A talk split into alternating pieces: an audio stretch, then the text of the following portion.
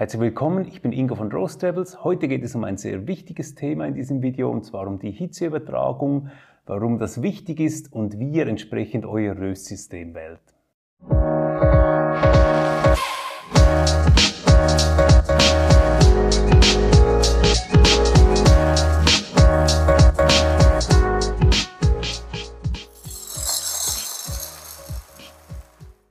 Hitze wird allgemein, nicht nur beim Rösten, auf drei Arten und Weisen übertragen. Einerseits über den direkten Kontakt, also wenn ihr zum Beispiel etwas Heißes anfasst, dann ist das Konduktion.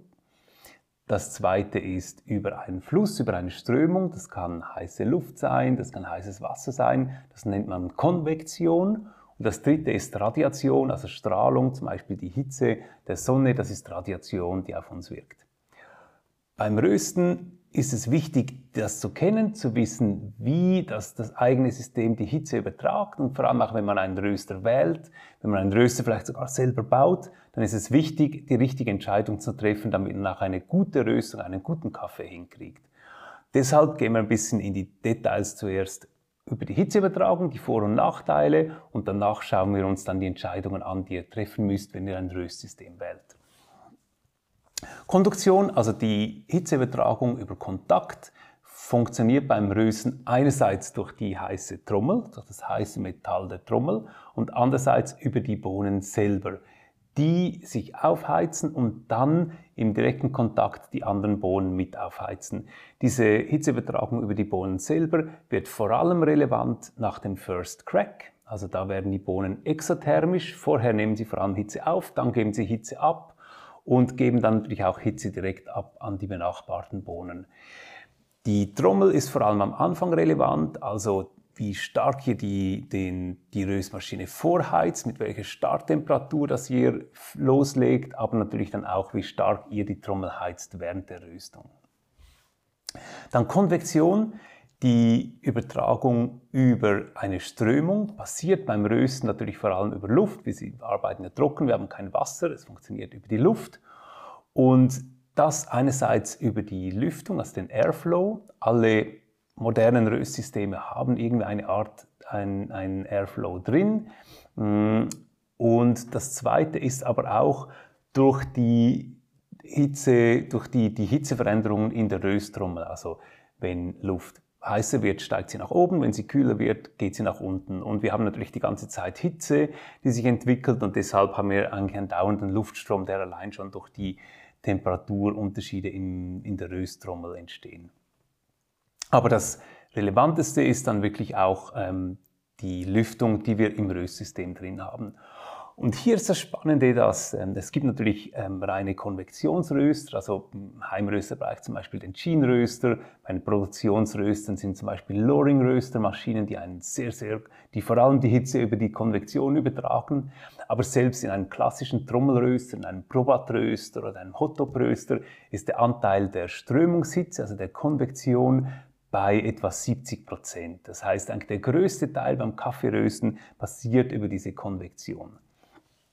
Und dann haben wir noch das dritte, die Radiation, also die Strahlung.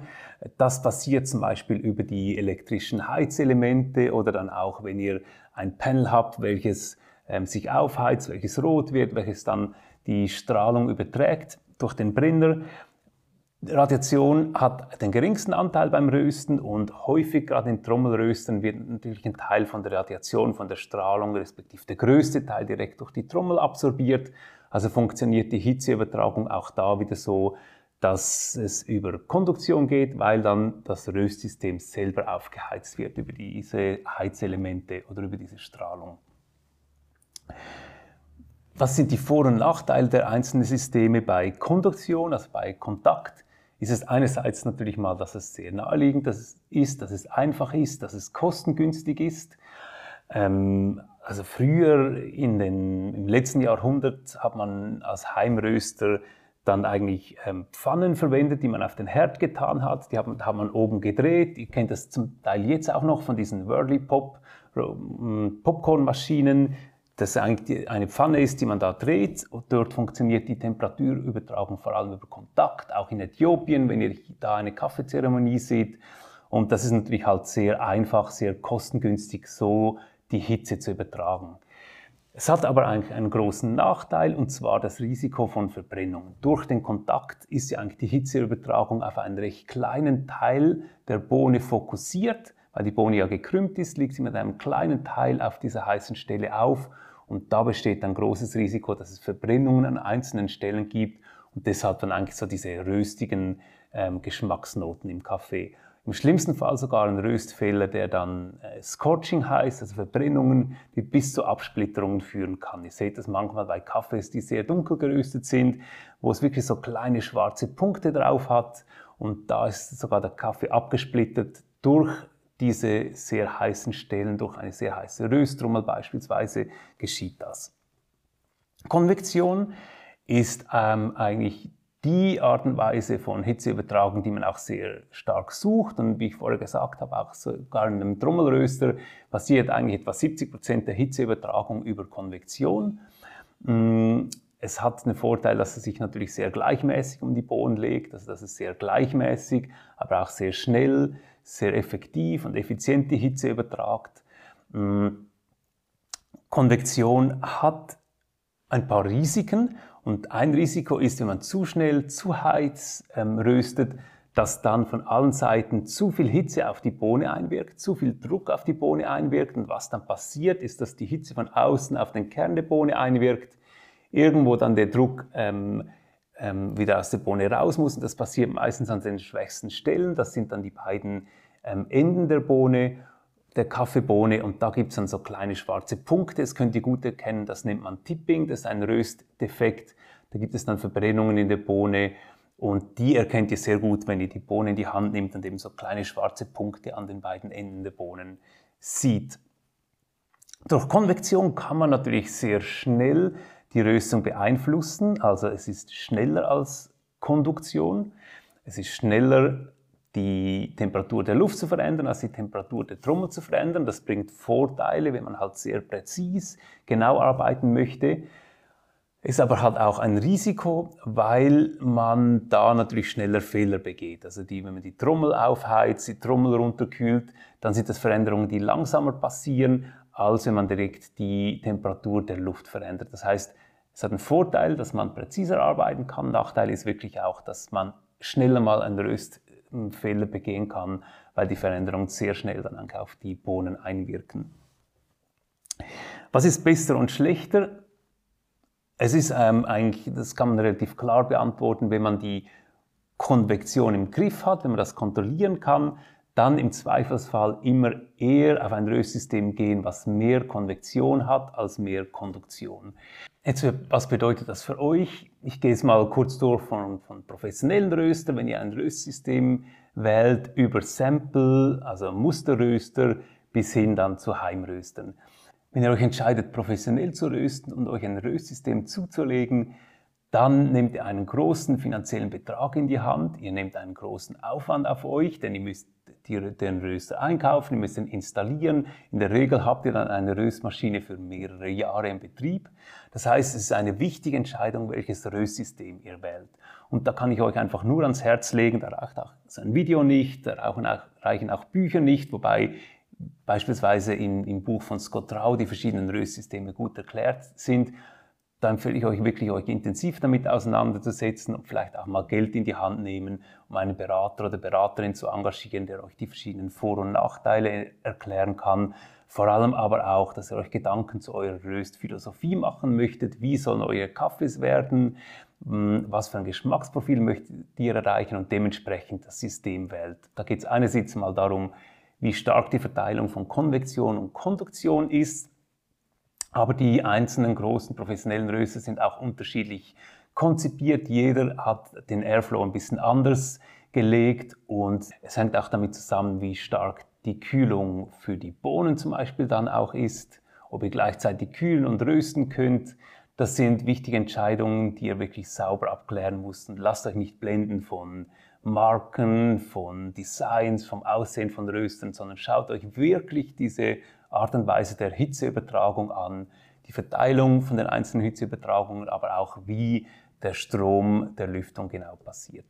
Das zweite ist das Thema Sample-Röster und da müsst ihr auch sehr stark darauf achten, wie die Hitze übertragen wird und wofür ihr den Röster haben möchtet. Also geht es euch zum Beispiel nur darum, verschiedene Kaffees miteinander zu vergleichen und herauszuschmecken, was in den Kaffees drinsteckt?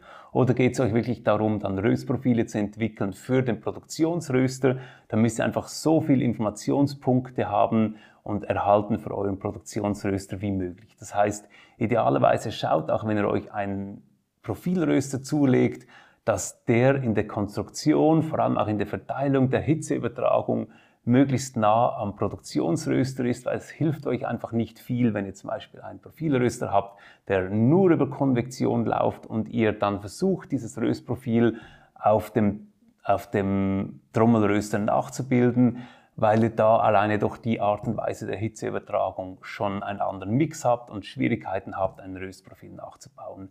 Wenn die Konstruktion gleich ist wie der Produktionsröster, dann habt ihr mehr Informationspunkte, dann fällt es euch einfach einfacher, ein Röstprofil zu entwickeln und das dann auf den Produktionsröster zu übertragen.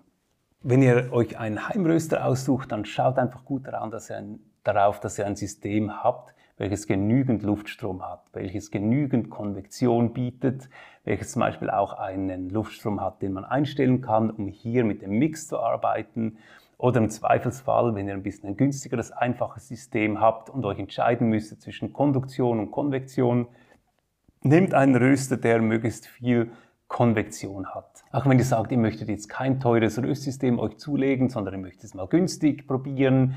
Ähm, es gibt zum Teil sehr günstige Röster, da müsst ihr aber wirklich darauf achten, dass ihr euch kein System zulegt, was vor allem über Konduktion, also Kontakthitze überträgt, sondern schaut, dass das System auch da einen genügend starken Luftstrom hat.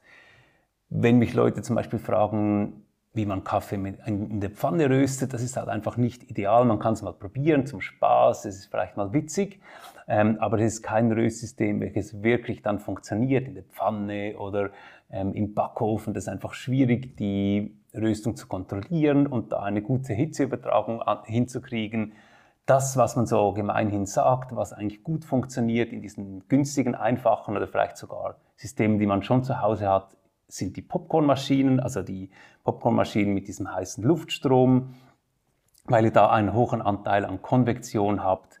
Das sind meistens eigentlich die Lösungen, die, wenn man sich jetzt äh, mit, mit wenig Geld oder vielleicht sogar mit den Sachen, die man zu Hause hat, ins Rösten einsteigen möchte, am besten funktionieren. Da müsst ihr einfach aufpassen, ihr habt in der Regel keinen Chaff-Kollektor dort, also die Silberhäutchen werden nicht eingefangen. Das heißt, ihr müsst irgendwo draußen oder an einem Ort rösten, wo dann die Häutchen eigentlich sehr gut dann verteilt werden können, wo es euch nicht stört, wenn die überall eigentlich rausgepustet werden. Was ihr auch beachten müsst, und das geht gerne mal ein bisschen vergessen, ist das Thema der Kühlung der Bohnen. Mm, die schnelle Kühlung der Bohnen ist extrem wichtig. Also idealerweise habt ihr ein System, welches die Bohnen in vier Minuten runterkühlt, maximal in fünf Minuten.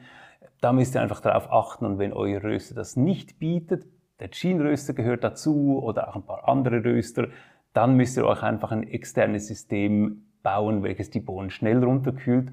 Und auch da verzichtet möglichst auf Lösungen, die über Kontakt funktionieren, weil auch da kann es dann Verbrennung geben, zum Beispiel bei einem tiefgefrorenen Backblech. Schaut lieber, dass ihr auch hier wieder mit einem Luftstrom arbeitet. Also zum Beispiel ein Sieb mit einem Ventilator ist das, was ich immer wieder empfehle, was einfach am besten funktioniert, um die Bohnen zu kühlen. Und ansonsten in jedem professionellen Röster habt ihr natürlich schon ein gutes Kühlsystem, was mit eingebaut ist. Ich hoffe, dieses Video hat euch geholfen. Wenn ihr mehr erfahren wollt über Rösten, dann schaut doch auch die anderen Videos im Kanal an, folgt dem Kanal, denn wir posten jetzt immer wieder Videos zum Thema Rösten, zu Röstmaschinen, zu Rohkaffees und wenn ihr sonst noch Fragen habt, dann freue ich mich sehr von euch zu hören. Ihr findet meinen Kontakt unter roastrebels.com.